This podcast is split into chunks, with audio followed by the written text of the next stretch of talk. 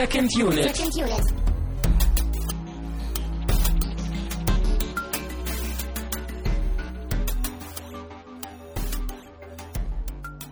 Einen wunderschönen guten Abend und herzlich willkommen zu einer weiteren Ausgabe von Second Unit.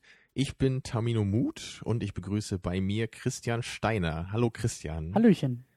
Ja, heute Abend habe ich mal wieder einen wunderschönen Film mitgebracht, einen ganz persönlichen Favoriten von mir. Äh, Und dabei handelt es sich um den großartigen Film Sieben. Aber bevor wir dazu kommen, wollen wir erstmal noch ein paar Danksagungen aussprechen. Genau, äh, in den letzten Wochen gab es äh, nämlich ein paar Spenden, die wir über Flatter bekommen haben. Da sagen wir nämlich Danke. Das hat vielleicht ein wenig gedauert, aber wir haben es nicht vergessen. Wir danken einmal dem Zombie-Bunker, der uns sehr gerne zuhört und gespendet hat. Und äh, zweimal die Krabbe, aka Sebastian von Hirnrekorder.de. Wobei da meine Theorie ist, sobald wir ihn erwähnen im Podcast, äh, kriegen wir eine Spende. Also äh, mal gucken, ob das wieder klappt. Hirnrekorder, Hirnrekorder, Hirnrekorder. Genau. Ähm, wir haben noch eine weitere Danksagung, denn äh, wie ihr vielleicht hört, äh, sind wir momentan dabei, uns durch James Bond äh, zu arbeiten und haben da wieder so ein paar äh, Special-Sendungen gemacht und haben jetzt auch endlich ein eigenes Intro für diese Sendung, Mhm. was uns wieder das Kollektiv Abstract Crystal Alien gemacht hat. Ja, also auch an die beiden Jungs nochmal vielen Dank. Ja, vielen herzlichen Dank, weil das Intro mal wieder super geworden ist und äh, Mhm. äh, ja, jetzt jedes Mal bei einem Special eben zu hören ist, dass man eben auch gleich in der ersten Sekunde hört, äh, dass es eine quasi äh, Sondersendung ist, die wir machen. Und äh, wir sind zwar eigentlich kein, kein Nachrichten-Podcast und wir beschäftigen uns ja auch nicht mit irgendwelchen Hollywood News und wer ist jetzt bei welchem Film dabei und welcher Film hat sich wieder um zwei Monate verschoben, das interessiert uns eigentlich nicht. Aber äh, gestern Nacht noch, nachdem Ja. wir hier unsere Bond-Marathon-Sendung beendet Ja, haben, hat äh, eine Nachricht die Filmwelt äh, erschüttert oder durcheinander geworfen. quasi eine Erschütterung der Macht, die sich spüren ließ. Oh. Denn äh, der riesengroße Konzern Disney hat den nicht unbedingt kleinen, aber nicht ganz so riesigen Konzern Lucasfilm gekauft. Ja, und ich wusste erst gar nicht, was das jetzt bedeutet. Erstmal bedeutet es, dass äh, George Lucas, äh, ich weiß nicht, ob er persönlich, aber es sind 4 Milliarden Dollar ausgetauscht worden. Und äh, George Lucas ist ein noch reicherer Mann, kann man sagen, als vorher. Ah, Ob da das Geld in die richtige Richtung fließt. Ich hoffe schon, denn die Konsequenzen sind, dass er erstmal die Schnauze hält, was daraus angeht. Also zumindest nicht mehr selber Regie führt. Also im, äh, mit anderen Worten, 4 Milliarden Dollar Schweigegeld. ja, es war auch so herrlich. Es gab so, es, ach, also das Internet ist eigentlich in sich implodiert, weil natürlich alle gleichzeitig aufgeschrien haben. Ähm, aber es gab eben auch so herrliche Reaktionen, irgendwie so, was ich bei Twitter gelesen habe, so nach dem Motto, ja, also wenn es vier Milliarden Dollar gebraucht hätte, um George Lucas Star Wars wegzunehmen, hätte, hätten wir eigentlich schon vor Monaten Kickstarter äh, ja, loslegen sollen, weil die vier Milliarden, die werden super schnell da hätte ich reingekommen mich auch dafür. dran beteiligt. Ja. Ähm, ja, aber gut, aber die Fakten sind, Disney hat jetzt eben Lucasfilm gekauft und alles, was dazu gehört. Dazu gehört auch LucasArts, die ja äh, für Videospiele zuständig sind. Ich glaube auch Industrial Light and Magic, die die Special Effects machen. Also wirklich das ganze Lucasfilm-Ding. Was für mich erstmal so klingt, als ob George Lucas in Rente gehen will. Also wirklich in Rente gehen will. Und er hat auch mal gesagt, dass er ja in Zukunft äh, persönlichere Filme machen möchte, was auch immer das bedeutet. er redet viel, wenn er Tag lang ist. Aber das, das, das Gute ist, dass Star Wars wirklich erstmal so aus seinen Händen mehr oder weniger rausgezogen wurde. Also er Mhm. hat zwar immer noch eine beobachtende Rolle und produziert wahrscheinlich noch und hat Beraterfunktion, aber, weil das ist die eigentlich viel größere News, Episode 7 wurde angekündigt. Und zwar schon für 2015? Genau. Oder was war das? Disney ja. will alle paar Jahre, ich glaube dann alle zwei Jahre danach neue Star Wars Filme machen. Tja, und da ist Überleg mir mal. erstmal die Kinnlade runtergefallen. Nicht nur dir, ich lag wieder hellwach im Bett, als ich die Vorstellung, wirklich neue Star Wars Filme im Kino zu sehen, Tja. Wahnsinn. Und, und vor allen Dingen halt nicht die Prequels oder so ein Quatschkram, sondern weil die nächste Konsequenz, wer macht die jetzt? Kannst du dir vorstellen, so wie heute ein Film von Fincher? Fincher macht Star Wars, geschrieben von Tja. Nolan oder Und äh, zumal äh, es gibt ja Grund zu der Hoffnung, dass man nicht nochmal die gleichen Fehler machen wird äh, wie bei den Prequels jetzt, weil man ja gesehen hat, wow, das hat nicht funktioniert. Und äh, wer weiß, vielleicht orientiert man sich wirklich mal wieder ein bisschen an den älteren Filmen und äh, beru äh, beruft sich so auf deren Qualitäten, Ja. aber das Ganze in einem neuen Gewand. Und Also nicht meine- jetzt äh, Evox, äh, wie es weiterging. Also meine, meine, ich hatte zwei äh, wirklich, ja, erste und zweite Reaktion. Die erste Reaktion war Shit. Das entwertet die, die ursprüngliche Star Wars Trilogie noch mehr. Sie wird immer mehr verwässert durch jeden neuen Film, den wir bekommen, durch jede neue Serie, durch alles, was da diesem Mhm. Mythos hinzugefügt äh, gefügt wird. Meine zweite Reaktion war geil. Wir kriegen neue Star Wars Filme und George Lucas hat damit so gut wie gar nichts zu tun. Auch verrückt, dass man das irgendwann mal so sagen würde, aber er war ja eigentlich der Fluch der Prequels. Ja, Und, letztendlich ähm, muss man das schon so sagen. Ja, wir haben uns auf jeden Fall schon für 2015 dann äh, eine Woche freigehalten für den neuen Star Wars Film dann. Ja, und für irgendwelche Specials, die wir einlegen müssten und äh, Ja, das Wahnsinn. kriegen wir hoffentlich dann in den Terminplan rein.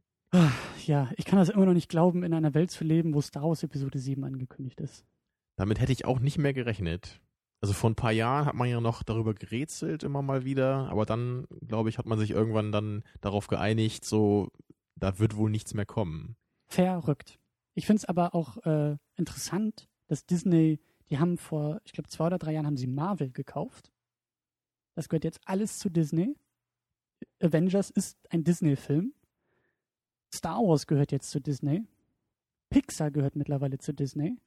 Also, ich, ich habe mich schon gefragt, als nächstes, eigentlich können sie nur noch Harry Potter kaufen und, und, und dann gehört denen alles. So, Ja, vielleicht kaufen sie noch Afrika oder so. ja, gut. Vermutlich. Nimmt man mit, ne? Vermutlich. Wer weiß, vielleicht, vielleicht bereiten sie sich auch ein bisschen darauf vor, dass Mickey Mouse immer irrelevanter wird. Also ich glaube, wir haben ernsthafte Konkurrenten äh, bei den Weltherrschaftsplänen gefunden. In Form von Mickey Mouse. Mickey Mouse erobert die Welt. Kannst du dir vorstellen, mit so einer Katze auf dem Schoß und mit so einer weißen Katze, die er Hm. streichelt? Dann- Ja, das, äh, das Potenzial. wäre mein Ding, glaube ich. Ja. Äh, aber gut, wie gesagt, wir sind eigentlich keine News-Sendung, aber das hat uns erstmal so aus den Puschen gehauen. Mhm. Äh, das wollten wir zumindest äh, kurz erwähnen. Falls es da draußen noch irgendjemanden gibt, der es noch nicht wusste. Ähm, genau, bevor wir zum eigentlichen Film kommen, haben wir auch noch die Fortführung aus der letzten Sendung, nämlich die äh, Frage der Woche, die wir kurz aufgreifen wollen. Ja, da hatten wir ja eine sehr schöne Frage gestellt, auf die wir auch ein paar äh, ergiebige Antworten bekommen haben. Ja, da war ja so ein bisschen mein Problem mit diesem surrealen, metaphorischen Ansatz bei Film. Mhm. Ähm, und da war eben die Frage, ob, ob ihr, das Publikum, das eben eher realistisch mögt oder eher surreal metaphorisch. Da hat äh, die Krabbe auch geschrieben, für mich funktionieren solche Filme immer dann, wenn zu Beginn ein klares Regelwerk aufgestellt wird und sich darin bewegt wird. Deshalb mag ich solche Sci-Fi-Streifen sehr gerne, die ein oder zwei Dinge anders machen, als die Wirklichkeit wäre und dieses Konzept bis zum bitteren Ende durchexerzieren. Werden zwischendurch aber etablierte Regeln wieder über Bord geworfen, stellt das für mich ein Problem dar. Und das ist eigentlich auch so meine Perspektive, die ich erstmal so grundlegend teile. Dieses blöde, blöde Deus Ex Machina Prinzip.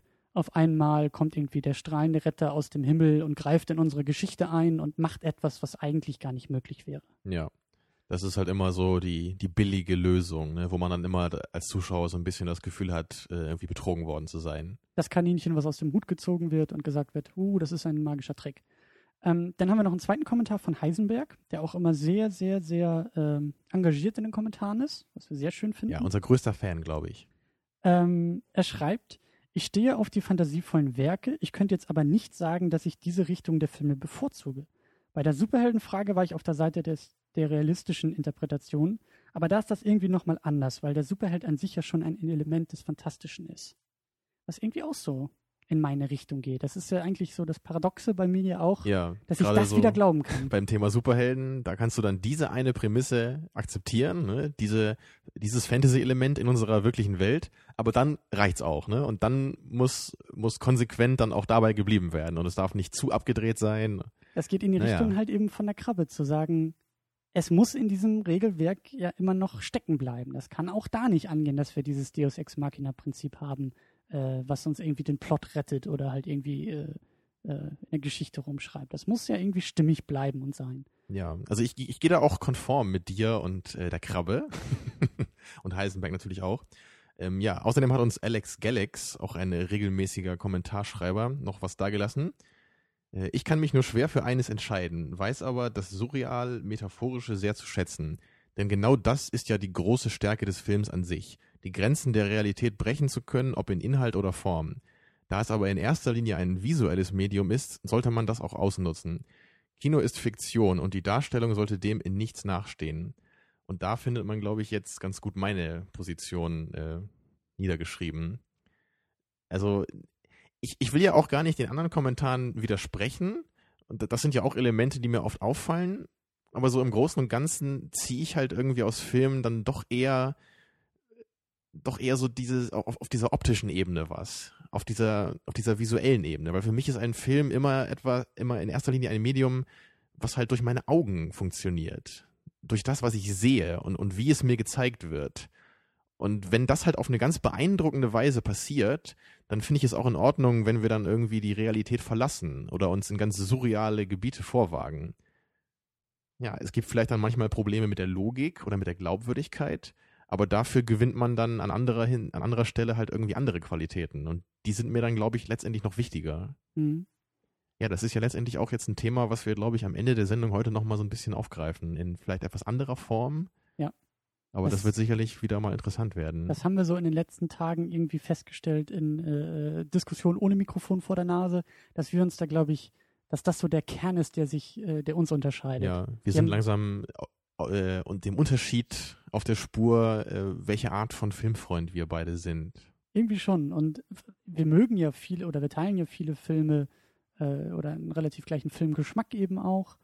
Aber das ist, glaube ich, eben so du guckst eher auf die Bilder und ich gucke eher auf das, was ja, passiert. Oder wir mögen manchmal auch die gleichen Filme, aber in erster Linie Aus andere Dinge, ne? Ja. Genau. Ja.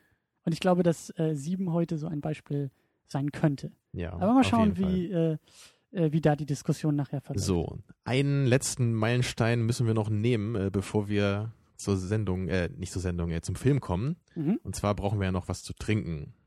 Äh, da ich mich heute auch äh, um den Film gekümmert habe, habe ich auch für das Getränk gesorgt und das ist heute Obstwasser. Klingt abgefahren. Ja, das ist so ein bisschen sowas wie äh, den Himbeergeist, den ich schon mal mitgebracht hatte vor langer, langer Zeit. Also ein sehr fruchtiger, harter Schnaps. Ja, Hauptsache hart und Hauptsache fruchtig ist, glaube ich, so bei dir die Devise, was, was Alkohol und Schnaps angeht. Ja, das ist halt auch so ein bisschen wie das Surreale in Filmen, ne? Das hat halt oh, Hand und oh, oh, Fuß, aber. das ist aber eine ganz, ganz harte Überleute. Ja. Aber nee, also erstmal Prost. Ähm, Prost. Äh, ich habe mich heute halt für, für diese Art von Getränk entschieden, weil Sieben für mich ein Film ist, ähm, der halt sehr düster ist und sehr schwerfällig und der halt wirklich äh, so eine gewisse Schwere einfach ja, hat. Ja, genau. Also man muss irgendwie sehr involviert sein in diesem Film und ja, man muss auch bereit sein, sich davon verstören zu lassen. Aber da äh, merke ich auch gerade wieder den Vergleich zu den schon angeschriebenen Unterschieden. Vom Geschmack her ist das Ding, also der, der, der Geschmack ist nicht sehr stark, aber der Alkoholgehalt. Mhm. Und da unterscheiden wir uns wahrscheinlich wieder, weil ich eher auf den Geschmack gucke. Und äh, ja, Geschmack ist overrated. Hauptsache nee. es knallt. Also der, der Himbeergeist war vielleicht noch eine Spur edler jetzt als dieses Obstwasser. Ähm, ich mag das halt sehr gerne, weil das, wie, genau wie du sagst, es hat halt nur diese leichte, fruchtige Note so im Abgang. Stimmt schon. Und das ist halt auch was, was ich super gerne so als Aperitif trinke. Mhm. Oder auch nach einem guten Essen mal. Trinkt man das dann eigentlich immer pur oder ist das irgendwie. Also ich trinke das immer pur, ja. Ich weiß nicht, ob man da irgendwie noch Cocktails draus machen kann. Aber das, das, schmeckt ja schon so ein bisschen nach Frucht. Da würde ich jetzt eigentlich keinen Cocktail draus machen. Ich glaube, dann würde ich lieber irgendwie so reinen Korn nehmen ne, wenn ich das mischen möchte mit irgendwas anderem. Hm. Ja, Mag aber sein, dass man das auch machen kann. Aber ich bin Purist äh, in Sachen Alkohol. Und in Sachen Film. Filmgeschmack, oh, ja. Filminszenierung, da bist du auch Purist. Mhm. Ja, äh, nähern wir uns diesem, diesem Mammutwerk. Dein, ist das dein Lieblingsfilm? Nee, Inglourious Bastards ist dein Lieblingsfilm. Inglourious Bastards ist eigentlich mein Lieblingsfilm, ja. Aber Sieben war sehr lange Zeit mein Lieblingsfilm, bis ich halt Inglourious Bastards gesehen hatte. Mhm. Und ähm, auch äh, nach wie vor, äh, also ich meine, äh, da ist eigentlich auch kein großer Unterschied so. Ne? Da kann ich jetzt nicht sagen, ja, aber hier ist der dann noch ein bisschen besser und so. Ist halt vielleicht so so eine kleine emotionale Sache. Ne? So Inglourious Bastards hat vielleicht noch so ein bisschen so den den persönlichen ja, Favoritenstatus. Mhm. Aber äh, sieben kommt ganz klar danach dann. Und ich glaube auch mit einem größeren Abstand dann zu den anderen Filmen, die ich sonst so kenne. Also ich glaube, die beiden sind schon so, so abgehoben von allen Filmen, die ich kenne. Die sind eine eigene Kategorie, eine eigene Liga für genau, dich. das, das wäre so die, die Art Film, wo ich dann mal so elf von zehn Punkten auspacken würde. Weißt Oder, du, so der, ja, ja. der kleine persönliche Favorit. So. Das Meisterwerk tatsächlich. Ja. Das Außergewöhnliche, ja.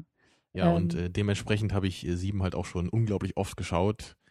Äh, ich, ich weiß nicht, es kann echt sein, dass sich das, dass sich das schon im zweistelligen Bereich befindet. Ich habe den, glaube ich, jetzt zum zweiten Mal geguckt. Ist ja auch zweistellig, ne? Und äh, hatte ihn, also hatte ihn echt nicht mehr so konkret in Erinnerung, aber gut in Erinnerung. Na, immerhin.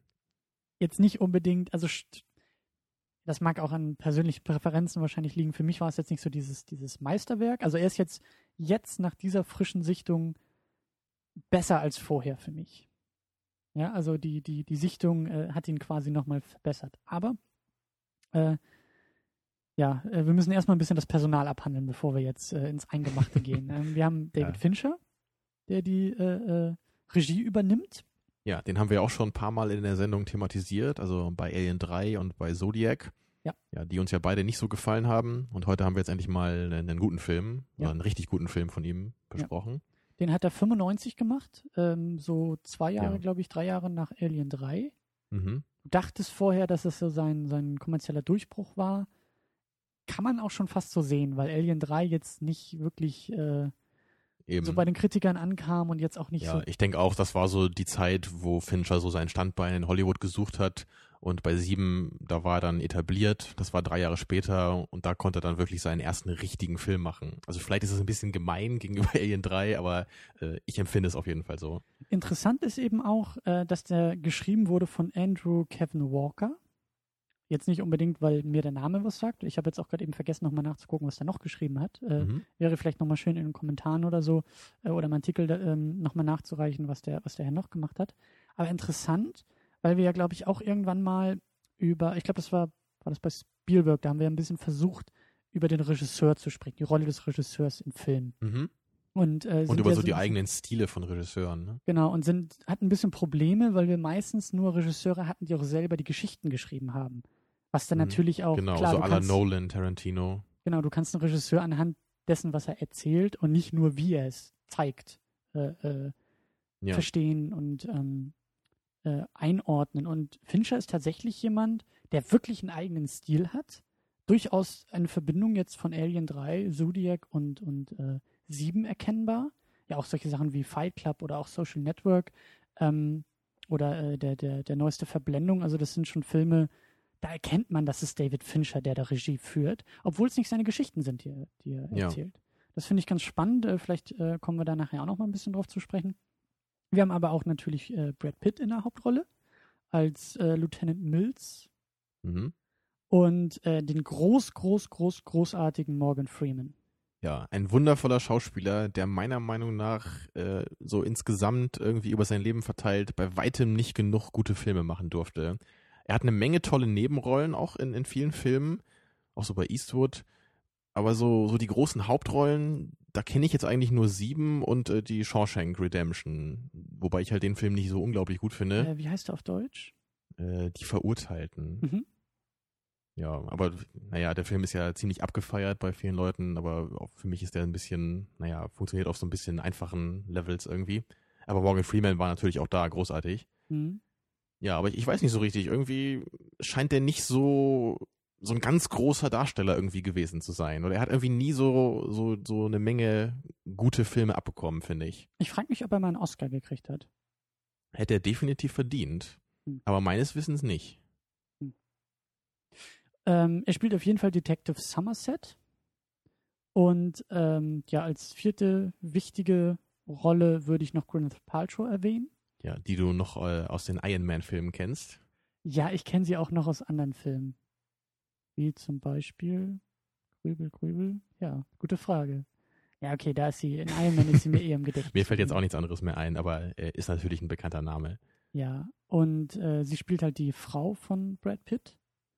Ähm, es ist eigentlich unnötig zu erwähnen, dass wir spoilern werden, aber ich habe das Gefühl, ja, ja wir müssen jetzt schon Film natürlich den, die Spoilerwarnung machen, aber ja. Äh, und ja, nach der Spoilerwarnung können wir jetzt sagen, dass wir als vierten großen Darsteller natürlich ja. äh, haben wir schon vier? Äh, nee, Fincher. Nee, Fincher, ist kein ist Darsteller. kein Darsteller. Ja, ja, ja. ja jedenfalls als äh, fünften großen Namen und vierten Darsteller. Hervorragend, Helmut. Eins plus mit Sternchen. Top. Haben wir Kevin Spacey als John Doe.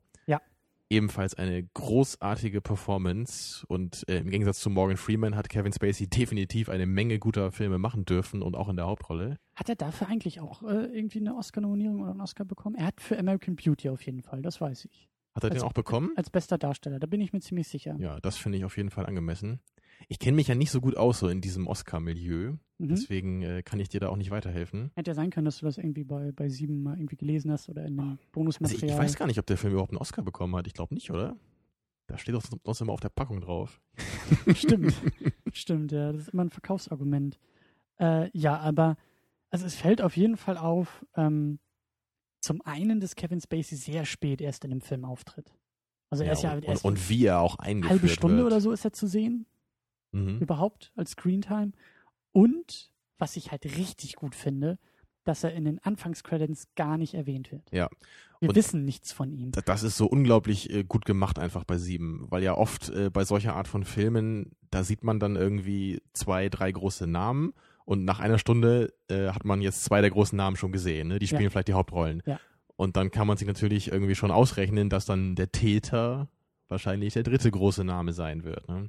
Ganz genau. Und, und Also äh, bei Insomnia zum Beispiel ist das ja auch so. Da sieht man Al Pacino als großen Namen und Robin Williams. Ja. Ne? Und nach einer Ja. Stunde äh, weiß man dann ja auch, okay, natürlich werden sie den Killer kriegen und Robin Williams wird den Killer spielen. Ne? Das macht den Film jetzt nicht völlig kaputt, aber es ist schon ein bisschen schade so, weil es schon was von der Spannung wegnimmt. Und es ist auch ein, es ist das große Problem generell bei dieser äh, Starbesetzung, dass selbst wenn du halt irgendwie jemanden in einer wichtigen Rolle hast, bei der alles auf dem Spiel steht und du dich fragst, oh, stirbt er, Mhm. stirbt sie, Ja. ist es eigentlich klar, oh, wir haben jetzt erst eine Viertelstunde auf der Uhr. Natürlich kann die äh, Figur nicht sterben, weil der Schauspieler länger als eine Viertelstunde in dem Film sein wird, weil die Millionen ja gut angelegt sein müssen. Und das nimmt halt irgendwie auch etwas von dieser Filmmagie manchmal weg. Ja. Und umso besser fand ich das jetzt hier, eben nicht den Zuschauer schon mit dieser Information zu versorgen. Und umso größer ist der Impact eigentlich, als Kevin Spacey Mhm. danach auftritt und was er tut und wie er spielt. Und das ist natürlich auch ein großes Problem, glaube ich, sowas durchzusetzen, weil da bestimmt sich viele Schauspieler auch beschweren würden. Ne? Sie wollen ja dann Klar. auch bei den großen Filmen, dass ihr Name natürlich vorne draufsteht, wenn sie eine der wichtigsten Rollen haben. Ja. Weil das ist ja auch Werbung für sie und sie wollen ja bekannt werden. Und das verkauft den Film ja eigentlich auch. Eben. Deswegen sind die Stars ja auch so gut bezahlt, Ja. weil wenn Brad Pitt mitspielt, gibt es viel mehr Zuschauer, als wenn Brad Pitt nicht mitspielt oder jemand anders mitspielt, der nicht Brad Pitt ist. Und äh, Ja, und gerade bei Kevin Spacey wäre das ja genauso. Der war ja auch so, Ja. 1995 war der ja auch schon ein bekannter Name und hatte ja sicherlich eine große Fangemeinde. ich will das nur kurz noch einmal erwähnen, weil ich das eigentlich äh, bei Looper auch positiv anmerken könnte, dass dieser Bruch, der passiert, über den wir diskutiert haben, den wir nicht spoilern werden, äh, aber der Bruch, der in der zweiten Hälfte passiert, war trotzdem überraschend. Obwohl man Trailer gesehen hat, obwohl man eigentlich, so wie in der heutigen Zeit immer mit dem Film bombardiert wird, war das Ja. trotzdem noch eine Überraschung. das stimmt, das ganze Trailermaterial stammte eigentlich aus der ersten Hälfte des Films. Und das finde ich prinzipiell gut. Filme müssen mehr überraschen. Ja, ich bin ja eh jemand, der auch so Trailern relativ skeptisch gegenübersteht, weil ich immer Angst habe, dass ich halt gespoilert werde, weil ich ja nie genau weiß, ob da ein fähiger Mensch den Trailer auch gemacht hat. Man kann Trailer gut machen, ne? so wie der Superman-Trailer zum Beispiel, der dir ja auch so gut gefällt. Aber das ist halt einfach ein Trailer, der spoilert halt gar nichts, sondern der gibt nur so ein bisschen was von dem Feel des äh, Films halt her. Und genau das möchte man ja als Zuschauer sehen. Man möchte ja wissen, ob sich der Ja. Film so anfühlt, dass man ihn sehen möchte. Ja. Aber man will nicht irgendwie den Plot schon vorher sehen es, es gibt ja wirklich Trailer, die sind im Grunde eine Zusammenfassung des Films. Sowas wie Avatar zum Beispiel. Da wusstest du nach einer Minute genau, wie der Film ablaufen würde. Mit Anfang, Mitte und Ende. Ja. Ja, äh, naja, muss man halt nicht so machen, ne? Aber der Film, also sieben, hat auch noch andere Stärken, als jetzt nur diese, in Anführungszeichen, nur diese grandiose Besetzung und das gute Schauspiel, was die auch abliefern. Was ja auch äh, über die Hauptrollen hinausgeht, ne? meintest du ja auch. Also dir hat eigentlich jeder Schauspieler gefallen, wenn ich es jetzt richtig in Erinnerung habe. Ne? Jede Besetzung und jedes Spiel war wirklich gut. Ja, also da Ja, war nicht gut. irgendwie mal der ein oder andere Char- Charakter, wo man gesagt hat, gut war nicht wichtig, aber äh, das war irgendwie nichts. So gibt's ja öfter mal auch bei guten Filmen. Ja. Aber finde ich halt hier auch. Also jede einzelne Person macht ihren Job halt hervorragend. Ähm, aber auch hervorragend ist die Eröffnung, ist der Beginn. Eigentlich schon die ersten Momente. Ja, die Opening Sequence. Also äh, noch davor äh, sehen wir Morgan Freeman, der sich ja, glaube ich, Mhm. irgendwie anzieht, so, ja. um, um äh, zum Dienst zu gehen. Keine Musik, kein Dialog, keine Geräusche. Wir sehen nur Morgan Freeman, wie er Genau. Und wir sehen, wie.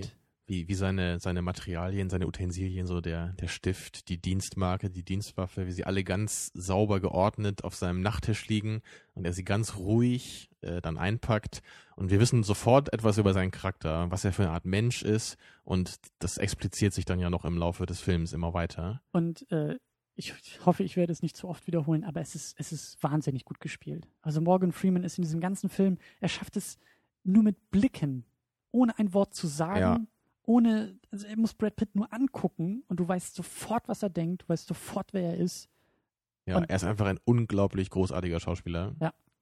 Also diese, diese Kombination irgendwie auch, äh, die finde ich, die ihn auszeichnet, von Ruhe, die er, die er äh, ausstrahlt, aber auch mhm. gleichzeitig Autorität. Ja, und Weisheit auch. Ja. Also all diese, diese Dinge, daher auch seine Rolle als Gott. Ne? Äh, bei äh, Bruce Allmächtig. Genau, ja. ja. Und, und selbst, selbst bei, irgendwie bei Filmen wie The Dark Knight, wo er ja wirklich nicht viel Screentime hat, da macht er ja auch immer das Beste aus seiner kleinen Rolle, was man erwarten kann. Ja, aber auch hier, er ist wirklich, du weißt sofort, er ist diese äh, ja fast schon moralische Instanz. Er mhm. ist eine Autoritätsperson. Und Brad Pitt, der auch in den ersten Momenten ganz klar als, als Rookie, als Unerfahrener, als idealistischer äh, neuer Detective irgendwie rüberkommt. Also das schafft der ja. Film halt echt in wenigen Sätzen, in wenigen Szenen. Die erste Begegnung der beiden fasst das eigentlich schon perfekt Eben, zusammen. also von der ersten Sekunde an, wo sie sich kennenlernen im Film, äh, ist sofort irgendwie ihre Beziehung klar. Und, und im Laufe des Films entwickelt die sich halt immer weiter und sie lernen sich halt auch so ein bisschen mehr kennen und lernen sich auch, auch schätzen und werden schon Freunde in gewisser Hinsicht, bleiben natürlich trotzdem sehr verschieden aber das Ganze fühlt sich halt auch unglaublich authentisch an, also deren Beziehung. Das, es fühlt sich einfach an, als wären das zwei echte Menschen. Ja. Und das ist halt auch was, was halt nicht viele Filme so schaffen, in so einer äh, Deutlichkeit. Mhm. Ähm, genau, und danach haben wir dann die, die Intro-Montage, äh, äh, die du schon erwähnt hast, mit einem Remix von Nine Inch Nails. Mhm. Äh, Closer als genau. Remix. Ähm, ich glaube, äh, Precursor heißt der einfach, der Song dann in, ja, es Remix. gibt irgendwie mehrere Bezeichnungen für den, für den Song. Ähm, aber also das Original ist halt ein Spitzensong. Das, der, der Remix ist auch äh, okay. Also ich fand den jetzt nicht unbedingt besser als das Original.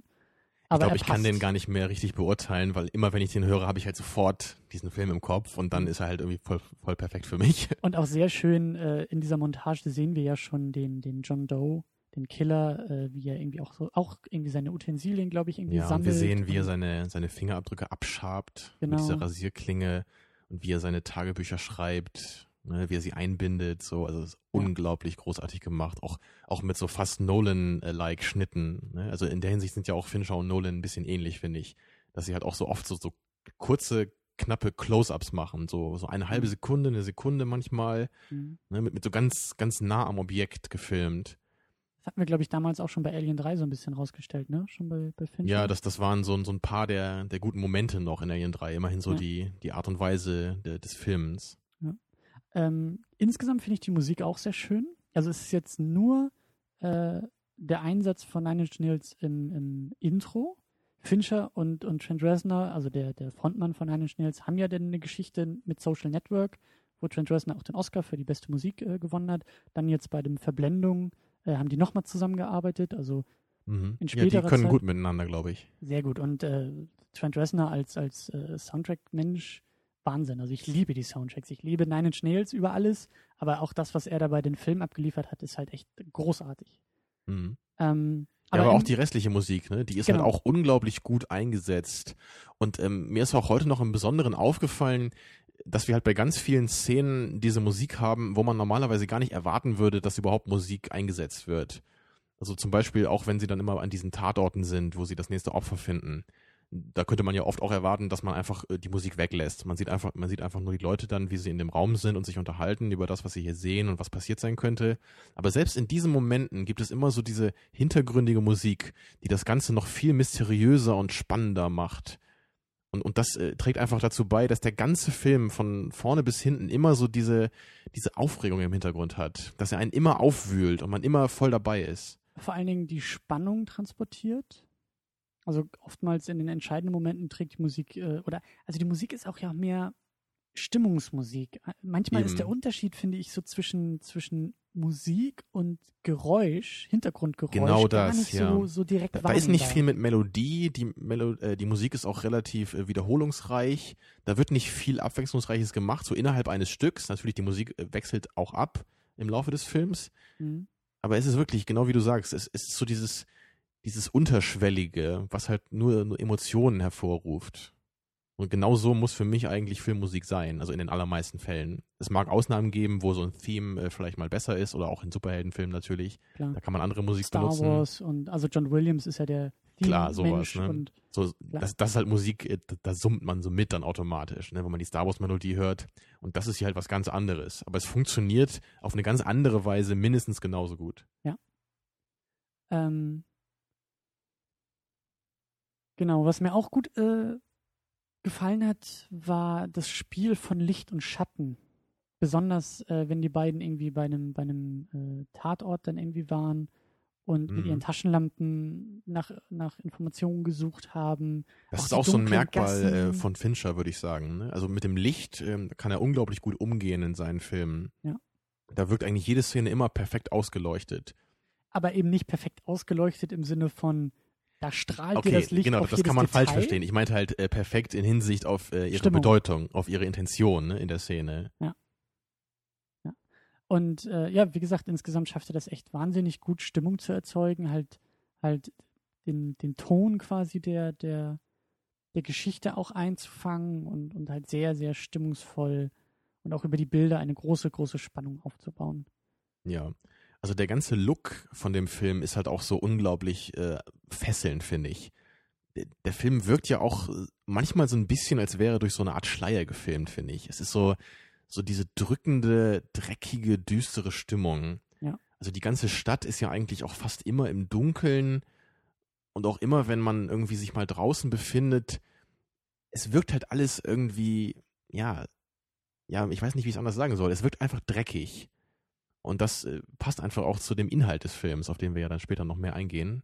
Das passt vor allen Dingen auch zu den Charakteren und, und äh, zu dem Konflikt zwischen den beiden Hauptcharakteren. Also Brad Pitt, der idealistische ähm, junge Nachwuchs, der irgendwie auch noch etwas hat, wofür er zu, zu, Ja, zu kämpfen arbeiten bereit ist. und Ne? zu kämpfen bereit ist. genau. Genau. Und Somerset eher als der, der alte Detective, der jetzt ganz kurz vor seinem Ruhestand steht und der halt letztendlich irgendwie aufgegeben hat, noch äh, was zu empfinden für die Welt und sich irgendwie gar nicht mehr mit, mit seinen Mitmenschen identifizieren kann. Genau, und eben so dieses pessimistische, bedrückende irgendwie ausmacht. Ne? Ja, und die Apathie. Genau. Dass er einfach nicht mehr, äh, er kann einfach nichts mehr empfinden, so nach all den Jahren und all dem, was er erlebt hat. Ich fand das auch sehr, sehr eindrucksvoll in der Szene, wo die beiden da ähm, vor dem Labor irgendwie warten in der Nacht und ähm, Brad Pitt ja irgendwie auch so, also da, da, da, da kommt dieses Thema äh, zentral eben raus, dass Brad Pitt derjenige ist, der versuchen will, diese Morde zu verhindern, der etwas tun will, der die Welt verbessern will und Morgan Freeman, der eigentlich so sinngemäß zu ihm sagt, pass auf, wir sind eigentlich nur hier, um Logbuch zu führen. Wir sind eigentlich nur Mhm. da, um die Informationen zu sammeln, zusammenzuführen, im Endeffekt das zu tun, was der Killer von uns will, aber aufhalten können wir ihn gar nicht mehr. Das, ja. Äh, ja, und das ist genau dieser Konflikt, eben das, was du gesagt hast, die Apathie, die bei ihm da durchkommt. Ja. Brad Pitt, der irgendwie noch der, der Idealistische ist, der Weltverbesserer. Das kommt, glaube ich, in einer anderen Szene dann noch so ein bisschen mehr auf den Höhepunkt, äh, als dann äh, Brad Pitt und Morgan Freeman irgendwie in der Bar sitzen zusammen und beide schon so ein bisschen angetrunken sind. Und dann ähm, ja Morgan Freeman auch noch mal ein bisschen erklärt, äh, wie er denn so, so die Welt sieht. Und dann und dann halt Brad Pitt auch noch mal so so darauf antwortet und halt auch ihm dann vorwirft, dass er eigentlich gar nicht so kalt ist, wie er eigentlich behauptet, Stimmt. sondern dass er eigentlich sich das nur selber wünscht oder weil er halt irgendwie auch einfach nicht mehr äh, die Gefühle irgendwie so äh, empfinden kann nach all diesen Jahren. Und weil er in die Rente gehen will. Und sich genau, und er, er, er muss sich quasi selber so seinen Ausgang irgendwie ein bisschen äh, ja erträglicher machen. Und, und nach dieser Szene äh, ist, ist er dann auch unglaublich äh, cool, wie ich finde, als, als er dann nach Hause kommt, Brad Pitt, äh, nee, äh, Morgan Freeman, und sich dann hinlegt. Und er hat ja dann immer dieses Metronom auf seinem Nachttisch stehen, was ich Ja. halt auch unglaublich schön finde. Und nach dieser äh, Konversation, dann greift er ja wirklich dieses Metronom und knallt es an die Wand.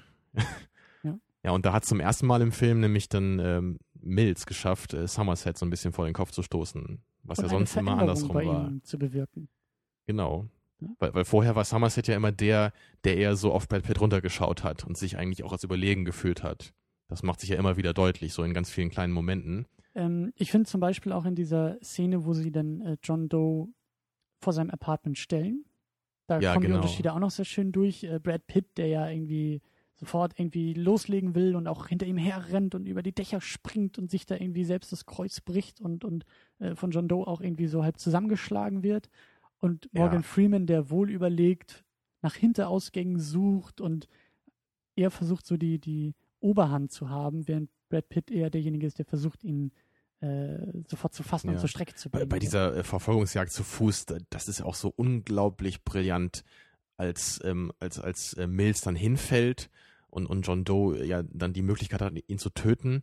Und, und dann sieht man ja, wie er, also wie er auf ihn zutritt, also wie John Doe auf Mills zutritt und er sieht ihn halt nur in, der, in einer Spiegelung in einer Pfütze. Und er sieht so diese, diese Figur von ihm, ne, diese Statur mit diesem Mantel und mit diesem Hut halt nur so als schwarze Silhouette in dieser Pfütze. Und das, das, das haut mich jedes Mal vom Hocker, wenn ich dieses Bild sehe.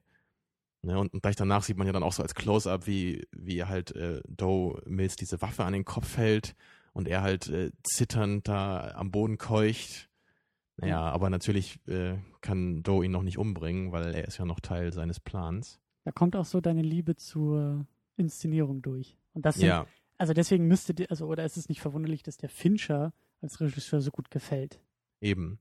Obwohl mir halt viele seiner Filme nicht sonderlich gut gefallen, aber es lag halt nie an dieser technischen Machart. Ja. Weil in handwerklicher Sicht und so in Hinsicht auf diese guten Bilder, da ist Fincher halt wirklich hervorragend. Aber nur bei seiner Drehbuchauswahl, da hat er halt meiner Meinung nach öfter mal so ein bisschen daneben gegriffen. Ja, wenn man da so an Panic Room denkt oder auch an Benjamin Button, der mir auch nicht viel gegeben hat. Ja, ja, Benjamin Button war sehr enttäuschend, aber das lag, das bin wahrscheinlich ich denn, der eher auf die Geschichten guckt, weil die Geschichte halt echt beliebig war. Aber gut, äh, das nur am Rande.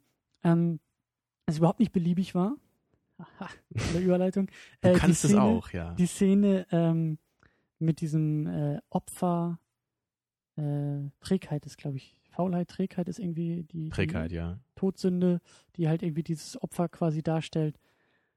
Wahnsinnig gut sowohl geschrieben, diese Szene, also auch alles, also das Drehbuch ist wirklich wahnsinnig gut, aber da kommen wir wahrscheinlich nachher noch drauf. Aber auch die Inszenierung, also wie, wie, wie dieser, dieser verstümmelte Mensch da im Bett liegt. Genau, ein Jahr lang wurde er an dieses Bett gefesselt und von John Doe halt echt so gerade so am Leben gehalten. Ja, und überhaupt, wie sie da in dieses Apartment reinkommen, dieser ganze Polizeieinsatz und die Räume untersuchen und die Duftbäume schon von der Decke hängen und du dich fragst, hä? Und dann eben klar wird, so um, um diesen, diesen verwesenden Geruch halt äh, rauszufiltern Mhm. und wie sie dann eben auch diese, ja, diese, diese, diesen, diese arme Seele da irgendwie denn, denn stellen und wie sich dann noch rausstellt, dass er lebt. Also dieser Moment, Ja, erst denkt man ja, da- dass es einfach eine Leiche ist, ne, weil er auch so total äh, zerfressen aussieht. genau, Und dann beugt sich so dieser eine Polizist über ihn rüber mit der Taschenlampe in sein Auge und dann und fängt dann, er da noch an zu keuchen. dann holt er Luft und auch in dem Moment setzt die Musik ein. Und das war halt, also oder diese Geräuschkulisse, das ist ja manchmal nicht, nicht wirklich erkennbar, ob es jetzt Musik oder Geräuschkulisse ist. Mhm. Aber genau in dem Moment äh, erzeugt halt eben die Geräusche, die Geräuschkulisse. ja, das ist schon fast so ein Schockeffekt, ne, in dem Moment. Aber perfekt gemacht. Also von vorne bis hinten perfekt gemacht. Also das Es, ist halt nicht so ein, so, so ein billiger Effekt, ne, das einfach nur, jetzt wird es irgendwie laut und jetzt kommt irgendwas äh, Erschreckendes ins Bild, sondern es ist ja auch, es ist ja kein hektischer Schnitt, äh, Schnitt zum Beispiel, ne, es ist ja wirklich, man sieht ja die ganze Zeit, wie er da liegt, aber plötzlich fängt er halt an, sich zu bewegen, und das ist genau das Erschreckende und das Grausame. die weil man es ja auch gar nicht erwarten würde, ja. Diese, diese, dieser Mensch, diese Leiche lebt noch. Also das hat mich echt, ich bin zusammengezuckt, Ja. als das Es passiert ist, ist. genau, es ist nicht nur das, was man sieht, sondern auch diese Vorstellungen, die da mitschwingen, ne? dass halt wirklich dieses arme Etwas immer noch ja ein, ein lebender Mensch ist. Ja, insgesamt ist es halt, äh, wie, wie, wie du schon gesagt hast, so äh, Kevin Spacey als Killer, der, der ein Jahr lang äh, da dieses, äh, die, diesen Menschen am Leben hält und seine ganzen Pläne, die er schmiedet. Und, Mir und bisschen- auch seine, seine Einführung finde ich halt auch so unglaublich großartig. Ich weiß nicht, ob du dich da- daran noch erinnerst. Also die Szene fängt an, dass äh, Mills und Somerset so auf dem äh, Fußweg gehen und sich unterhalten und dann äh, in das Polizeipräsidium reingehen. Ja. Und, und ganz ohne Schnitt sieht man halt plötzlich, wie, wie er so ein Taxi an denen vorbeifährt und dann so, so näher an uns dran ist, am Zuschauer. Und dann sehen wir, wie Doe aus diesem Taxi aussteigt. Und man sieht erst nur seine Füße, die auf die Straße aufgesetzt werden. Mhm. Und dann geht er halt langsam über die Straße und wir sehen ihn nur von hinten. Ne? Und dann Und dann sind wir ja dann im Polizeipräsidium drin und dann steht er halt blutüberströmt da im Eingangsbereich und ergibt sich ja. Ach so, das meinst du. Ja, wir haben ihn ja schon vorher gesehen. Er war ja der Reporter, der schon Fotos von Brad Pitt gemacht hat. Ja, aber da haben wir ja noch Ja, nicht ja, gewusst, ja. dass er das ist. Wahnsinnig gut. Und auch diese Ruhe, die Kevin Spacey dabei ausstrahlt und auch trotz unterlegener Situation die Oberhand behält. Und das Eben, in die er sich ja freiwillig begibt. Ganz genau.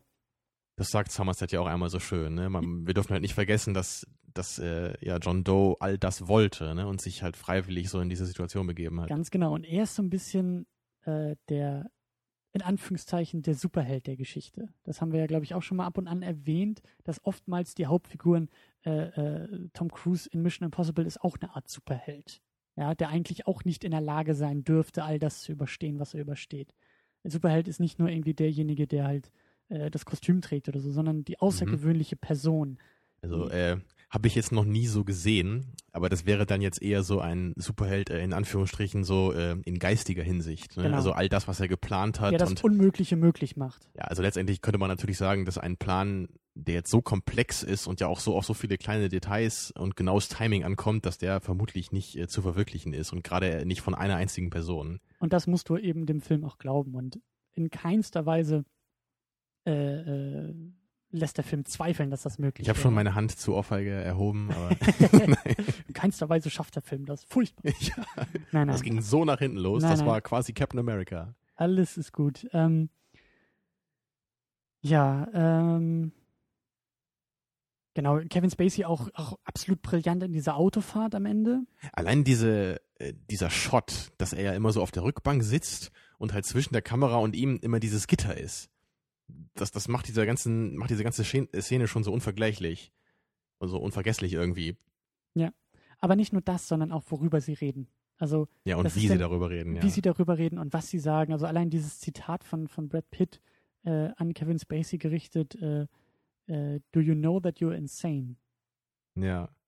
Wenn man da mal länger drüber nachdenkt, ist das, ist das ein wahnsinniges Konzept.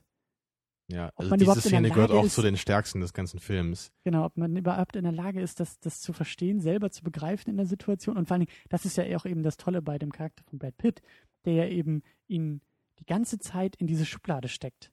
Der ist einfach Ja. nur verrückt, it's a nut job, it's a nutcase, äh, Mhm. ne? den, den kann man nicht ernst nehmen, damit muss man sich auch gar nicht auseinandersetzen. Während Morgan Freeman ja derjenige ist, der sich immer wieder versucht, in den, in den Täter hineinzuversetzen, der quasi aus der Logik auch des Täters, wie jeder gute Ermittler ja mehr oder weniger, ähm, äh, versucht ja diese, diese Taten irgendwie zu begründen und ergründen. Und Brad Pitt macht sich die Mühe ja gar nicht. Genau, er stempelt John Doe einfach als irgendeinen abgedrehten Verrückten ab, äh, ne, der halt einfach irgendwelche Verbrechen begeht und man muss ihm halt auf die Schliche kommen. Aber äh, für ihn existiert gar nicht die Möglichkeit, dass halt John Doe irg wirklich irgendwie, was auch immer für eine Form von perversem Konzept irgendwie hatte. Hm, Für ihn ist es einfach nur wie irgendwie die Arme hochzureißen und sich äh, lachend im Kreis zu drehen. hm. Da gibt es für ihn keinen Unterschied. Ich glaube, da sagt er doch auch irgendwie so ein Zitat von wegen äh, throwing away your own feces oder, oder drinking your own feces oder irgend so ein ja, Quatschkram. masturbating in your own feces, glaube Oder ich. irgendwie ne? sowas, ja. ja. Und, und, und das ist auch so, äh, das zeichnet die beiden Charaktere auch aus, dieser Moment im Auto, weil Brad Pitt ist derjenige, Mhm. der ihn, also der Kevin Spacey eher provoziert, eher herunterdrücken will. Also bewusst an diesem Status, den sich Kevin Spacey ja selber auferlegt, der, der strahlende Held quasi der Geschichte Ja, zu irgendwie sein. so der, der von Gott Auserwählte, ne? Genau. so wie er sich selber nennt. Und Morgan Freeman ist derjenige, der, der jedes Wort von Kevin Spacey aufsaugt. Ja, und, und es ihm auch dann im Munde umdreht so ein bisschen und dann auch, auch schaut, ob das halt auch wirklich Sinn macht, was äh, Doe sagt. Und, und damit schafft er es ja auch dann als einziger so ein bisschen auch an dessen Überzeugungen zu rütteln. Weil das, was Mills sagt, kann John Doe ja immer abtun. Weil Ja. er, er ist ja wirklich eindeutig äh, ihm geistig überlegen und er weiß ja genau, wie Mills tickt. Aber Somerset, äh, der lässt sich nicht so einfach von ihm umgarnen, so, oder der lässt sich nicht so einfach zu so einem Spielstein machen. Äh, äh, das ist die Erfahrung, die da auch äh, durchkommt. Ne? Ja, Also ich meine, so einen Fall wird er wahrscheinlich noch nicht gehabt haben, aber äh, die Berufserfahrung und ähm, die Ruhe, die Mhm. Autorität, was wir schon gesagt haben, es passt einfach zu dem Charakter. Es ist halt Ähm, auch toll in diesem Dialog, dass es immer so abwechselnd gemacht wird, dass halt mal Mills seine Fragen stellt ne, oder seine Provozierungen äußert und Ja. dann wieder Somerset eingreift ins Gespräch, dass das immer so hin und her geht. Und äh, ja, ganz besonders stark ist, ist wirklich das Finale. Also ich, ich hatte das schon gar nicht mehr, das hatte ich ja schon mal angedeutet, letzte Sendung, ich hatte schon gar nicht mehr so richtig auf dem Plan. Ich, ich kannte diese Szene noch. Ich wusste mit der Wüste oder mit dieser, dieser Einöde und dass da ja noch irgendwas passiert, aber ich wusste nicht mehr, was es war. Du wusstest gar nicht mehr genau, wie der Film endet. Nein, ich wusste es das gar nicht. Das konntest mehr. du jemals wieder vergessen. Also das konnte ich, ja. Das war bei mir nicht möglich. Also und ich, ich weiß nicht, ich habe den Film mit zwölf oder so zum ersten Mal gesehen und seitdem war das halt so, wow, so besser geht's nicht. Aber dafür ist er mir jetzt äh, im Gedächtnis geblieben und, und hat mich eben. Ich frage nächste Woche nochmal nach, wie das Ende war. Ab jetzt jede Woche Hausaufgaben. Es gibt auch bei den äh, Deleted Scenes äh, so ein paar ganz nette äh, Informationen dazu. Es, es, gab zum Beispiel äh, erst so eine Szene, da, da hat man äh, Gwyneth Paltrow zu Hause gesehen, wie sie so ein bisschen äh, durch ihre Wohnung geht und irgendwie so die Fensterläden zumacht und so ein bisschen mhm. unsicher wirkt. Und äh, das hat natürlich dann Fincher auch rausgenommen, weil er ja dann, also sagt er auch selber dann im Kommentar, dass das halt viel zu deutlich auf das Ende hingewiesen hätte. Ja. Und ich finde es auch irre, dass man überhaupt so eine Szene machen wollte, ne? Also, dass er nicht von vornherein gedacht hatte, äh, natürlich muss halt dieses Mysterium so ganz am Ende irgendwie erst aufgeklärt werden. Ja. Ähm, ja, das Mysterium ist ja, dass dann irgendwie ihr Kopf da in einem, in einem Paket angeliefert äh, wird und Somerset derjenige ist, der das eben rausfindet. Und, und dann Kevin sagt Spacey, und, und, auch mit den Worten so, äh, Doe has the upper hand. Genau. Und ja, Wahnsinn. Also das, das, äh, und das meine ich, das ist einfach, das ist zu aller, allererst, bevor Fincher überhaupt irgendetwas umgesetzt hat, bevor Freeman nur irgendeine Rolle gespielt hat, ist es einfach unglaublich gut geschrieben. Also das, ja, das was, das, was passiert, nicht wie es oder nicht, nicht, also auch die Dinge, die gesagt werden, nicht wie sie gesagt werden. Morgan Freeman ist derjenige, der, der es schafft, äh, Gewicht in die Dialoge, also alle schaffen es, Gewicht in die Dialoge zu bringen. Aber erstmal, was auch gesagt wird, ist mhm. unglaublich stark. Und der ganze Film ist unglaublich stark geschrieben. Und dieses ja. Finale, auch schon die Andeutung, das, das ist mir nämlich auch aufgefallen. Also ich wusste ja nicht mehr konkret das Ende, aber schon die Andeutung, die Kevin Spacey die ganze Zeit gemacht hat, mit seinem ersten Auftreten, du wusstest, und so hat das ja auch immer wieder formuliert, da kommt was. Ja. Da kommt was Großes, was genau. sehr Großes. Und das ist halt die, die, ähm, Fallhöhe, in die sich der Drehbuchautor begeben hat, weil der Film ja. unglaublich enttäuschend. Und das ist genau bei Looper zum Beispiel der Punkt gewesen bei mir. Da habe ich auch das Gefühl gehabt, da kommt was ganz Großes. Und dann kam es für mich überhaupt nicht. Ja. Ja, das kann, das, das kann ich ja. nachvollziehen. Grad, Übrigens, äh, wir hatten ja, glaube ich, bei The Boondock Saints auch so ein bisschen über, über, über Hollywood und so das Happy End-Thema gesprochen. Und, und das ist natürlich auch äh, beachtlich bei sieben, ne, dass man dieses Ende halt so durchbekommen hat. Ja. Weil das ist ja wirklich so, also weiter weg von dem Happy End kann ein Film, glaube ich, nicht sein, oder? Ja. Weil der, der, ja, der Villain John Doe gewinnt und Moralisch. er gewinnt, ja, er gewinnt in jeder Hinsicht. Er, er wird zwar getötet, aber genau das wollte er ja. Und, und er sagt ja auch kurz vorher noch zu Mills, ähm, dass, dass er sich halt immer daran erinnern wird, also Mills, ne, dass ja Doe auch vorher sein Leben verschont hat. Nämlich bei dieser, bei dieser äh, Verfolgungsjagd zu Fuß, ne, Stimmt, bevor ja. sie in seine Wohnung eingedrungen sind. Da hatte Doe ja die Chance, Mills zu töten, aber er hat es nicht getan. Und dann hat er am Ende wirklich äh, alles so verwirklichen können, wie er sich das geplant, äh, wie er das geplant hatte. Dass Mills halt ihn umbringt Ne, und, und wenn Mills dann wirklich irgendwann, wenn ihm das im Gefängnis oder so, dann wo er sein würde, wenn ihm das klar wird, wird das natürlich noch unfassbar verletzender für ihn werden dadurch. Das äh, meinte ähm, John Doe ja auch zu, zu äh, Mills, dieser, dieser Satz von wegen, du wirst in die Geschichte eingehen oder wir werden alle in die Geschichte eingehen ja. oder sowas. Und das meine ich mit Fallhöhe auch. Wenn du sowas deine Figuren sagen lässt und dann aber mit den Handlungen nicht lieferst, hast du ein Problem. Aber bei dem mhm. Film perfekt.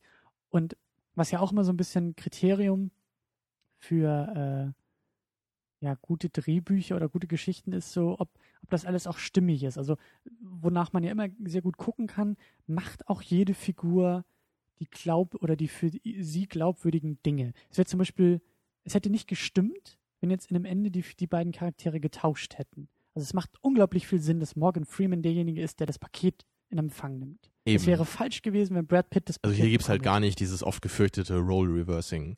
Genau. Das, das, ist halt im ganzen Film auch immer. Es gibt so viele, wirklich, es gibt unglaublich viele kleine Momente, die immer wieder auf neue Weise verdeutlichen, was für eine Art Mensch Mills und was für eine Art Mensch Somerset sind.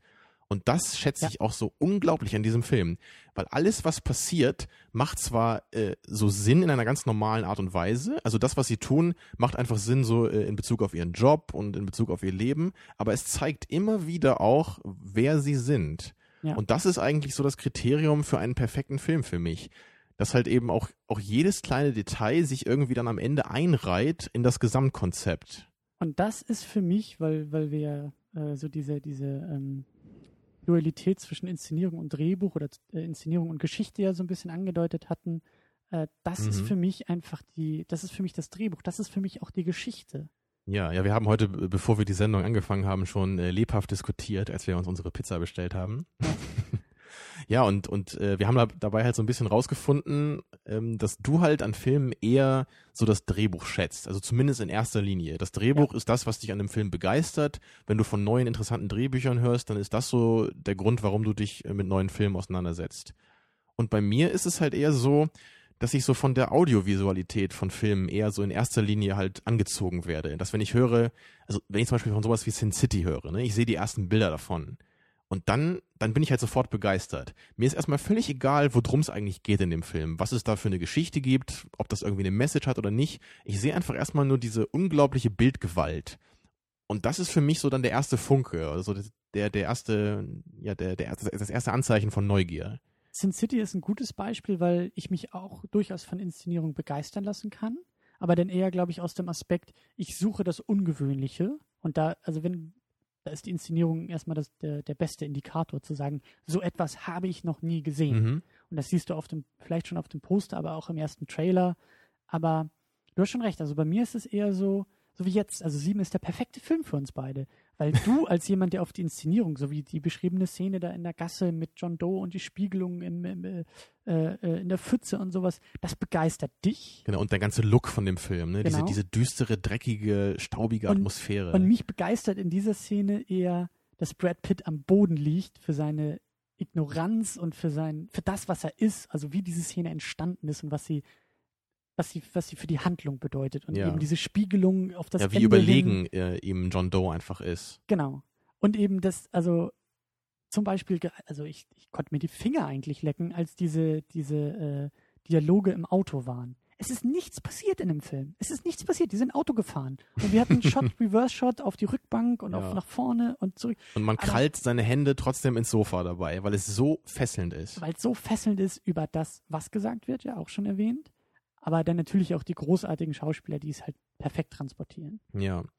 Also Dialoge, ähm, ich, ich, weiß gar nicht, also vermutlich habe ich das immer so ein bisschen falsch betrachtet. Also wahrscheinlich muss man Dialoge auch irgendwie schon als, als Drehbuchqualität be äh, bezeichnen, oder? Nicht nur vermutlich. Also natürlich, du musst, du musst trennen, Jetzt. was gesagt wird und wie es gesagt ja. wird. Weil wie es gesagt wird, das sagt nicht der Drehbuchschreiber. Der Drehbuchschreiber mhm. formuliert den Satz aufs Papier und dann ist der Schauspieler, dann muss der Schauspieler in der Lage sein, auch zu verstehen, warum, wieso, weshalb das da steht. Ja, das hattest du ja vorhin schon mal gesagt. Ne? Selbst wenn das jetzt gar nicht so toll performt worden wäre, hätte das immer noch irgendwie was. Einfach nur, weil das, was gesagt wird, halt schon so viel Sinn ergibt und und halt schon so so weit zum Nachdenken anregt. Und genau und und äh, der der Drehbuchautor, also ich habe mich ja eben, wie ich mal auch in den Kommentaren erwähnt habe, äh, ich höre halt sehr gerne den Script Notes Podcast mit äh, zwei Drehbuchautoren ähm, die halt auch immer wieder so ein bisschen natürlich aus der eigenen Perspektive viel verraten und erklären, wie überhaupt Drehbücher geschrieben werden und worauf man achten muss. Und das hilft mir auch in der Filmanalyse jetzt zu sagen,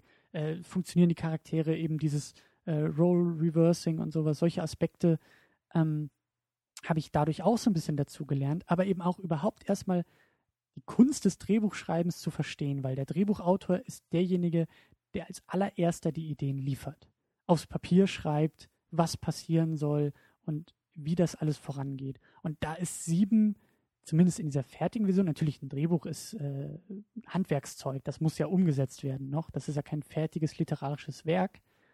Aber ich habe echt das Gefühl, dass jetzt bei sieben wirklich das Drehbuch auch unglaublich gut ist, also nahezu perfekt ist. Mhm. Es gibt da nichts, was, was, was, was heraussticht, also negativ heraussticht. Ja, es gibt auch auf der Bonusdisk äh, noch so einen ganz interessanten äh, zehnminütigen Abschnitt, ähm, wo das Storyboard ein bisschen gezeigt wird.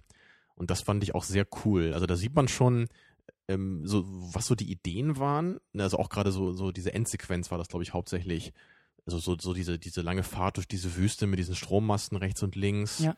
Und dann auch so diesen Shot auf den toten Hund und also so, so diese kleinen Ideen, die kann man da schon erkennen. Natürlich sehen halt die ganzen Charaktere noch völlig anders aus. Und äh, John Doe, äh, ganz lustigerweise, sieht da halt eher so äh, aus wie so ein Nerd. Er hat da so eine Mhm. ganz große Brille zum Beispiel auf. So, das war so anscheinend so der erste äh, Gedanke, der der äh, Storyboard-Autor halt hatte. Ja. Und das war ist auch sehr schön gemacht. Das, äh, Fincher äußert dann so ein bisschen seine ersten Ideen ne, und was man dann letztendlich in der Umsetzung nicht machen konnte.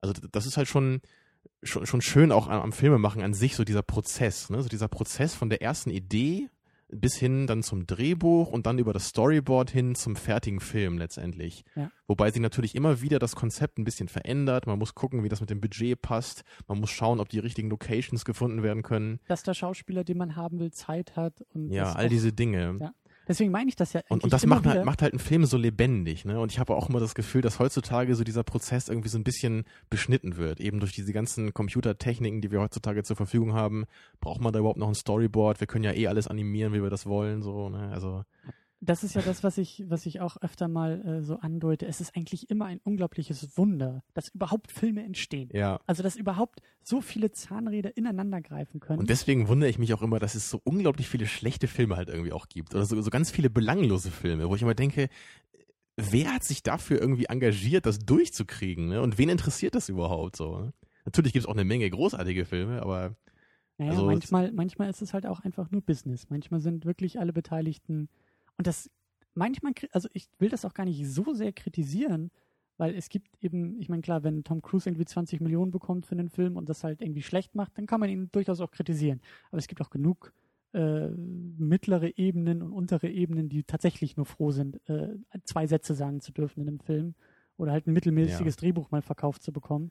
ja, Aber- man, man sagt ja auch nicht umsonst, es ist die Filmindustrie, ne? Man würde bei anderen Kunstformen eigentlich nicht so von der Industrie sprechen, ne? Wenn es so wie um Malerei geht oder so.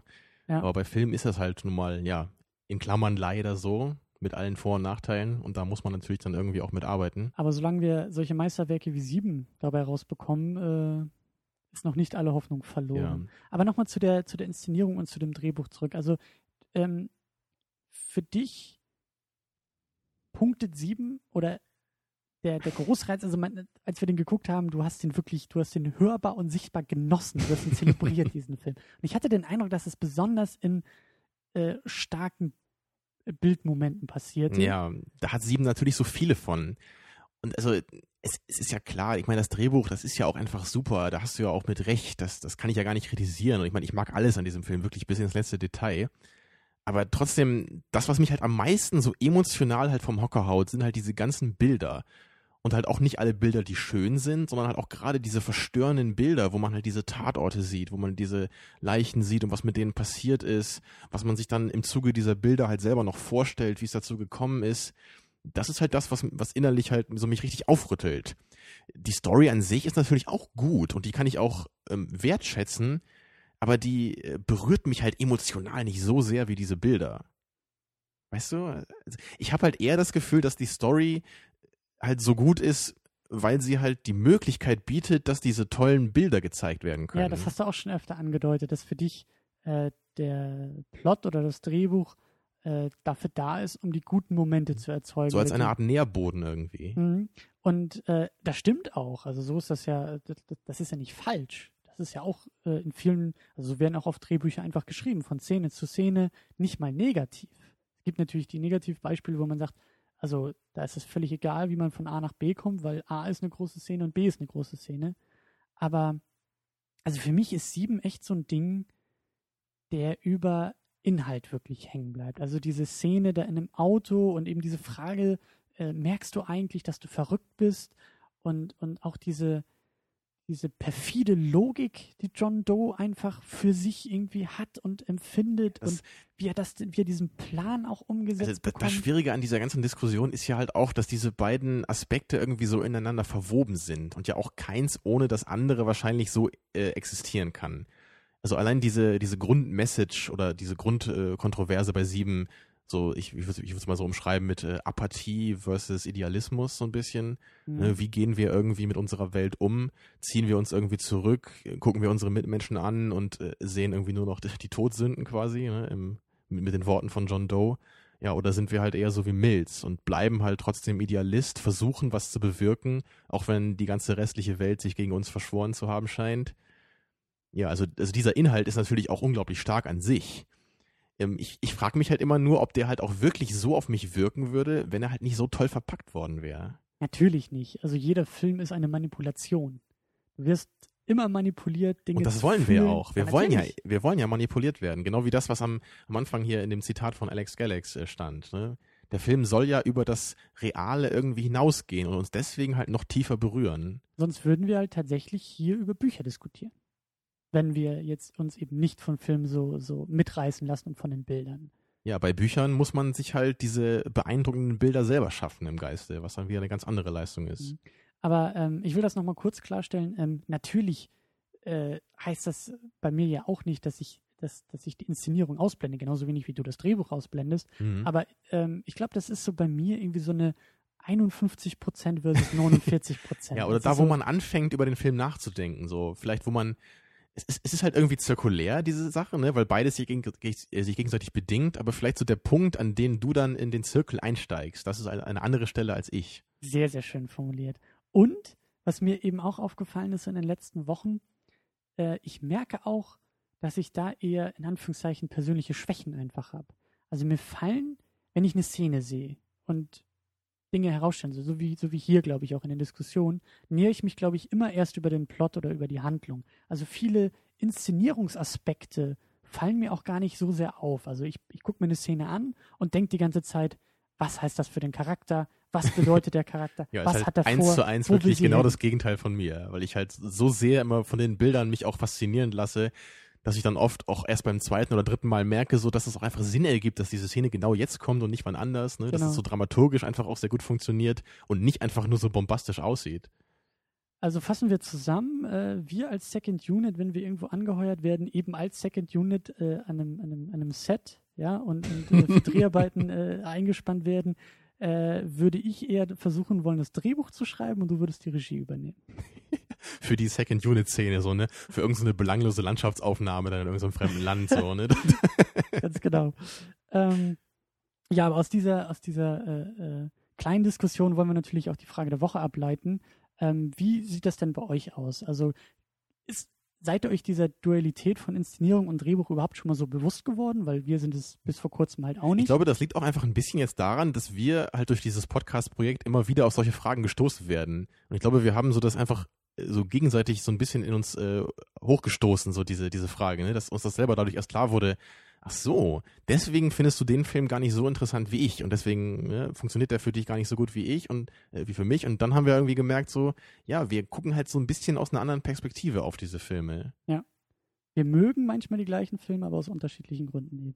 Mhm. Ähm, aber genau, wie ist es bei euch? Also ähm, was ja, was, was gibt euch den Einstieg in den Film oder was, was ist das initiale Interesse an dem Film? Äh, ist das jetzt irgendwie eine Prämisse, also der Plot halt irgendwie zu sagen, oh, äh, da ist halt irgendwie ein Zeitreiseplot und der Junge muss irgendwie den Alten sich selbst umlegen, so wie bei Looper, das hat mich sofort fasziniert. Oder guckt ihr irgendwie, so wie bei Sin City, auf den Trailer und sagt, das sieht unglaublich interessant aus, das muss ich jetzt sehen, das interessiert mich jetzt auf einmal, davon will ich mehr mhm. wissen. Ja, oder ähm, als dritte Möglichkeit vielleicht, man könnte ja vielleicht auch sagen, dass es einfach keinen Sinn macht, das zu trennen, weil bei einem Film, es geht halt die Visualisierung geht nicht ohne Geschichte und die Geschichte geht nicht ohne Visualisierung. Also das könnte ich, man vielleicht auch sagen. Das, ich ich will es auch gar nicht so stark trennen, wie es klingt, aber ich frage mich, was zuerst da ist. Also irgendwas muss zuerst sein, glaube ich schon. Du kannst nicht auf einen Trailer gucken, oder vielleicht kannst du es doch, vielleicht gibt es es tatsächlich, aber ich kann es mir nur schwer vorstellen, dass du auf einen Trailer guckst und sagst, beides ist jetzt gleichwertig.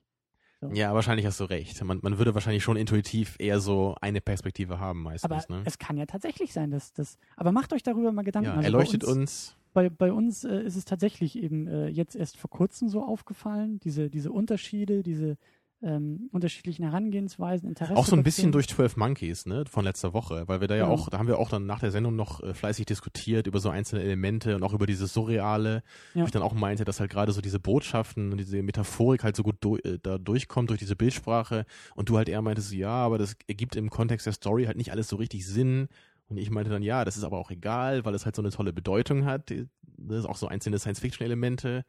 Ja, und so ist das dann so ein bisschen ins Rollen gekommen. Jetzt haben wir mit dieser Sendung gleichzeitig äh, das Meisterwerk 7 besprochen und auch noch 12 Monkeys Ja. äh, zu Ende geführt. Also spielt ja auch in beiden Filmen Brad Pitt mit, ne? Ist ja quasi ein Film. Ja, genau.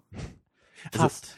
Eine Sache wollte ich noch sagen, Ja. ähm, und zwar, ähm, also auch so zu dem persönlichen Status von Sieben bei mir. Mhm. Also, wie ich ja schon gesagt habe, Sieben und Inglourious Bastards sind halt so meine beiden Lieblingsfilme. Und ich kann halt bei Inglourious Bastards durchaus verstehen, dass viele Leute den irgendwie ablehnen. Und ich könnte da auch eingestehen, dass der Film in Anführungszeichen Schwächen hat. Also ich kann mir vorstellen, dass andere Leute das auch einfach als Schwäche empfinden, was dort äh, passiert oder was dort gemacht wird mit der Geschichte, mit den Charakteren. Gerade dieser Tarantino-Style, dieses überzogene, dieses hochstilisierte, das kann man halt auch einfach schlecht finden. Ich muss aber ganz ehrlich sagen, dass es mir nicht möglich ist, mir vorzustellen, dass jemand sich sieben anguckt und an dem irgendwas auszusetzen hat. Also ich könnte mir höchstens vorstellen, dass man halt so sagt, so wie bei Schindlers Liste vielleicht, das ist irgendwie nicht meins, weil mir das irgend, das verstört mich zu sehr, das möchte ich bei einem Film nicht, ne? also in dieser Hinsicht. Aber halt so wirklich bei, in filmischer Hinsicht ist sieben einfach perfekt. Und ich weiß nicht, ob es dafür äh, zwei Meinungen geben kann. Das ist eine sehr schöne Einladung für die Kommentarsektion bei uns. Ja, ja, vielleicht gibt's ja auch Leute, die sich sieben angeguckt haben und meinen, ja, pff, irgendeine gewöhnliche Thriller-Geschichte, Krimi-Geschichte gibt mir nichts. Hm. Kann ja sein, aber es ist mir als aufgeschlossenem Filmfreund, ich hoffe, ich bin so einer, es ist mir nicht möglich, mir das vorzustellen. Ich Naja. hätte da jetzt auch keine Argumente irgendwie. Also ich habe auch wirklich in meinem Leben schon eine stattliche Anzahl von Filmen gesehen und ich würde sowas selten sagen, dass man, dass ich wirklich irgendwie das Gefühl habe, den kann man eigentlich auch subjektiv irgendwie gar nicht kritisieren, diesen Film. Ja. Und auch bei vielen meiner Lieblingsfilme, da, da ist es auch so ein bisschen Guilty Pleasure oder ich weiß, der Film ist nicht völlig perfekt, aber für mich schon oder so. Genau wie bei The Boondock Saints zum Beispiel auch. Da kann ich auch absolut verstehen, dass man sagt, das ist jetzt nicht alles 100% perfekt. Ne? Mhm. Aber bei sieben, da geht bei mir gar nichts. Da bin ich kompromissloser Fanboy. Ich würde das nicht mit Fanboy entwerten, sondern du bist, es ist halt einer deiner Lieblingsfilme. So, das ist äh, spannend auf Tja. jeden Fall. Ähm, ja, eine Bewertung, eine abschließende äh, ist eigentlich, Soll ich erst noch meinen Daumen in die Luft strecken? ja, also beide, Ich kratze alle, kurz an der Decke hier. alle anwesenden Daumen, ja, die sind schon, die kratzen sehr hart an der Decke. ähm, ja, also Wahnsinn. Das ist ein guter Film auf jeden Fall. ist ein, ist ein würde- guter Film, ja? Ich würde allerdings eben nicht sagen, bei mir jetzt, dass es unbedingt mein Lieblingsfilm ist, weil ich glaube, ich andere Dinge noch in Filmen eher suche oder mehr schätze. Also der ist wirklich, der Film ja, ist aber wirklich das perfekt. wäre dann eher so das, was ich als kleine Einschränkung so gelten lassen Mir wollte. fehlt ne? so ein bisschen Salz in der Suppe. So, das, das, das meinte ich mal so äh, äh, auch schon in der Diskussion. Ich suche eigentlich irgendwie was Außergewöhnliches bei Filmen. Ich glaube, so meine Lieblingsfilme haben alle, kann man vielleicht kritisieren, irgendein Gimmick. Irgendetwas, was sie so sehr aus der Masse herausstechen lässt. Bei Memento ist es die Erzählstruktur, äh, bei, bei Eternal Sunshine of the Spotless Mind ist es auch Erzählstruktur und diese Traumthematik. Also das sind irgendwie alles so Dinge, die, ich, die, die da irgendwie so für mich mit reingehören. Und sieben ist in Anführungszeichen nur perfekt in allem, was er macht. Ein vernichtendes Urteil von Christian Steiner, ja. Also das kann man vielleicht auch gerne, Also guter Film, aber ist leider nur perfekt. kann man gerne auf die DVD-Boxen drucken. Da fehlt noch das gewisse Etwas, ne, was den perfekten Film so aus der Masse rausstechen lässt. Das sollte man vorne auf die Packung draufschreiben, glaube ich. Ja. Ja. Bitte mit Verweis äh, zu uns auf die Website. Not ist, as good as you expected, just perfect. gut. Ähm, Ich weiß aber trotzdem, was du meinst. Ne? Dankeschön. Das, ich, ich glaube, das ist auch der Grund, warum ich halt irgendwie trotzdem noch Inglourious Bastards so ein bisschen lieber mag als Sieben. weil er so ein bisschen was Außergewöhnliches Genau, hat, weil er halt so ein, er hat irgendwie, es, es ist ja auch so eine Art Gimmick, oder er hat ja ganz viele Gimmicks irgendwie, ne? Ja, Aber es Fall. ist schon, es ist trotzdem ein bisschen paradox eigentlich, das sozusagen. es ist auch ein bisschen, bisschen verwöhnt, so eine Einstellung. Ja, ist halt, ist halt nur perfekt. Also ist, ne? Aber Ja. du hast schon recht. Wir müssen mal wieder Catch 44 gucken, glaube ich, damit wir wieder ein bisschen auf den Müssen Boden wir kommen. wieder äh, äh, Battlefield Earth gucken. Oh ja. John Carter müssen wir auch nochmal gucken. Für dich, Captain, äh, lassen wir das. Ja, wir können ja nochmal die ganzen alten Sendungen äh, aufwärmen, ne? Einfach nochmal aufnehmen. Ja, das hatte ich eigentlich so fürs zweite Jahr gedacht. Wenn wir das Jubiläum voll haben, dann gibt's nochmal die Wiederholung. Dann gucken wir alle Filme nochmal. Genau, und dann in Dolby Surround und 3D. Genau, in 3D vor allen Dingen. Mhm. Und dann lassen wir uns von Disney kaufen. Und dann machen wir uns ein schönes Leben auf einer einsamen äh, ja, Insel bei, auf den Malediven. Für jeden gibt's eine Milliarde. Hervorragend. Ähm, ja, nächste Woche sind wir endlich soweit, äh, James Bond zu gucken. Äh, der startet ja jetzt eigentlich schon die Tage und äh, wir Genau, ihr hört ja hoffentlich auch fleißig unser Special. Genau. Äh, das erstmal zu Ende geführt werden muss, bevor wir Bond im Kino schauen können. Und äh, in dem Special sind wir eben dabei, äh, du, uns durch die Bond-Geschichte zu arbeiten. Jeden Bond-Darsteller hören wir uns oder schauen wir uns einmal an und diskutieren drüber. Ja, und ich fand es auch bemerkenswert, dass ich mich anscheinend im Laufe der, äh, der Bond-Filme immer so ein bisschen mehr an die Serie annähere. Ja. Und auch so emotional ein bisschen, glaube ich, ein bisschen mehr erkenne schon, was denn so die Fans daran schätzen. Ganz genau. Also ich bin noch kein hoffnungsloser Fall. Also wenn ihr jetzt die ersten beiden Episoden erst gehört habt, äh, gebt noch nicht auf mit mir. Äh, ich bin auch positiv dann später noch. Ganz genau. Äh, die Episoden wie auch irgendwie Artikel und Links und Verweise und alles Mögliche an weiteren Informationen gibt es bei uns auf äh, secondunit-podcast.de.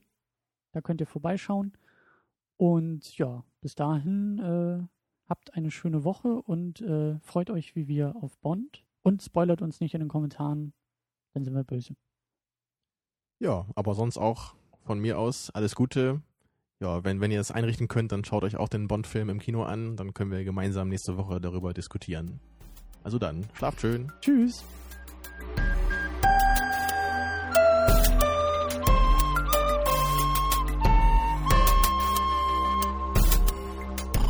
Second unit. Second unit.